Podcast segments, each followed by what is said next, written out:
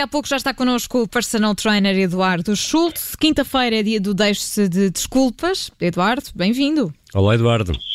Olá, olá aos dois, como estão? Bem, bem, estamos bem. Eduardo, hoje queres falar do treino online, afinal veio para ficar ou não? Ana, essa, essa é uma questão muito pertinente. Eh, o treino online veio para ficar. Bom, parece a mim que, em primeira mão, tem sido uma evolução dos tempos, acompanhando os tempos das novas tecnologias, também o exercício se tem adaptado e criado soluções à distância, com o treinamento online.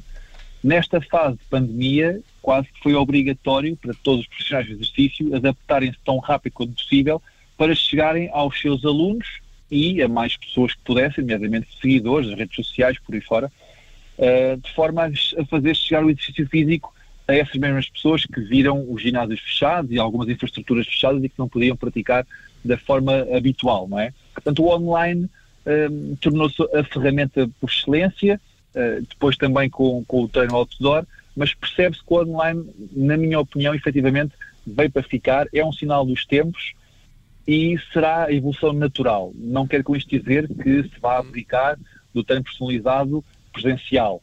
Eh, eu, em particular, tenho sido sempre um defensor do treino presencial. Acho que é a forma de excelência de estar com, com um aluno, porque me permite a mim observar, monitorizar, corrigir na hora e ter um conjunto de feedbacks do próprio aluno que eh, presencialmente eu consigo detectar com mais facilidade e me permite adaptar o treino.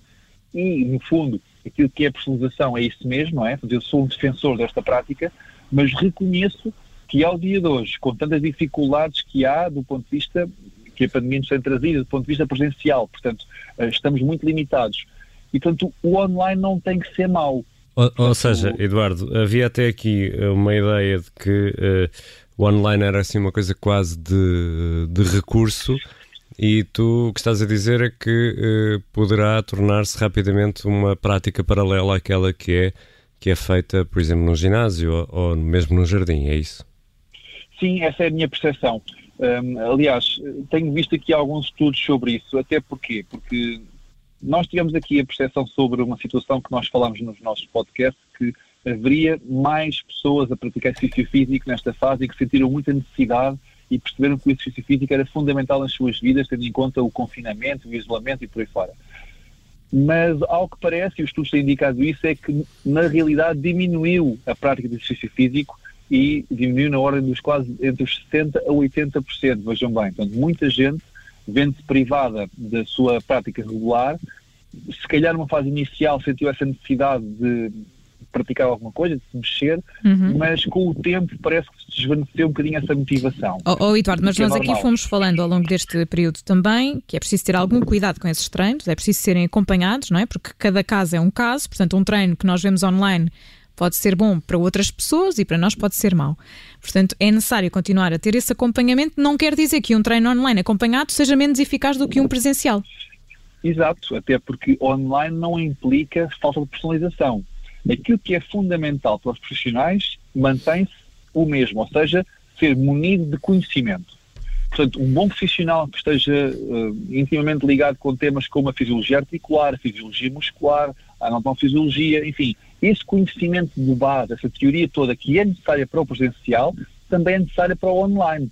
E uma pessoa que seja efetivamente um bom profissional nesse campo e domina essas matérias, consegue adaptar o seu treino mesmo online aos seus alunos pelo menos a uma boa parte deles. Depois haverá casos específicos que se calhar não se adaptam tão bem, por exemplo, estou-me a recordar da, daquela faixa etária de terceira idade.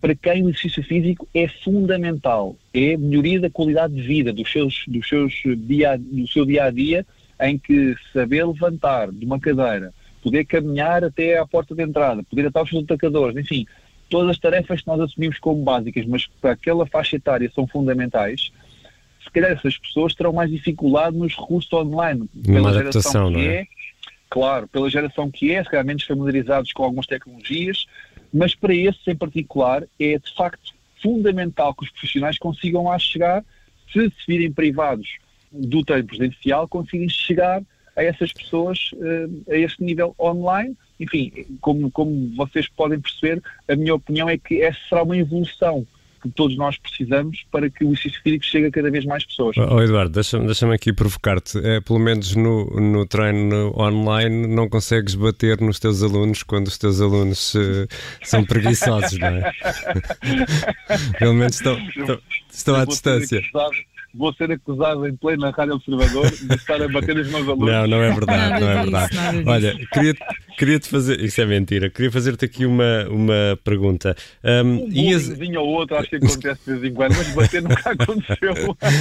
e, e as aplicações? Uh, também houve muita gente a instalar aquelas aplicações que têm uma série de exercícios de 7 minutos, 14 minutos, 21 certo. minutos. Uh, certo. Uh, eu aqui estou a tentar distinguir uh, o online uh, de aplicações generalistas, uhum. ou, ou, por outra. O online, enquanto tem personalizado, terá uma finalidade, que é manter a personalização, manter o treino tão assertivo quanto possível para aquele indivíduo. Outra coisa é o, o online na vertente generalista, que às vezes, e como a Ana disse há pouco, corremos o risco de serem dicas que cabem em todos e não cabem em ninguém. Portanto, um, ter necessidade de personalizar acaba por, enfim, por, por termos que afinar a busca daquilo que é pertinente para nós. Uh, e esse, esse, é o, o perigo, vá, se assim se pode dizer, de, de, procurar eh, soluções online, é que, é que efetivamente pode, podemos ter aqui o risco de não ser tão personalizado quanto gostaríamos ou como precisaríamos.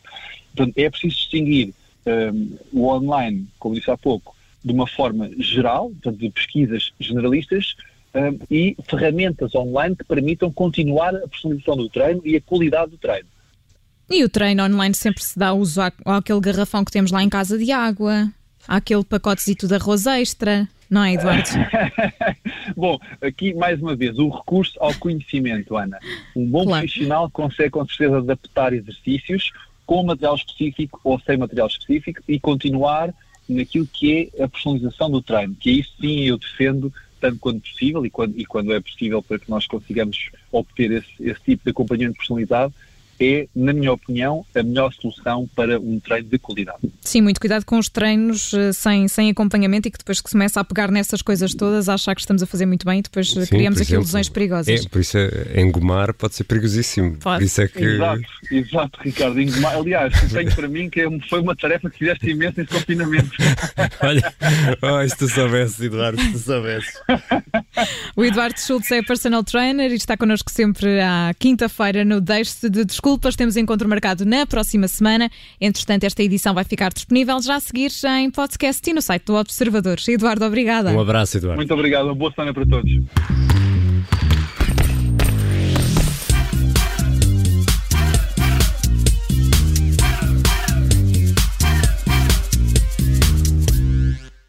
Obrigada por ter ouvido este podcast. Se gostou, pode subscrevê-lo, pode partilhá-lo e também pode ouvir a Rádio Observador online em 98.7 em Lisboa e em 98.4 no Porto.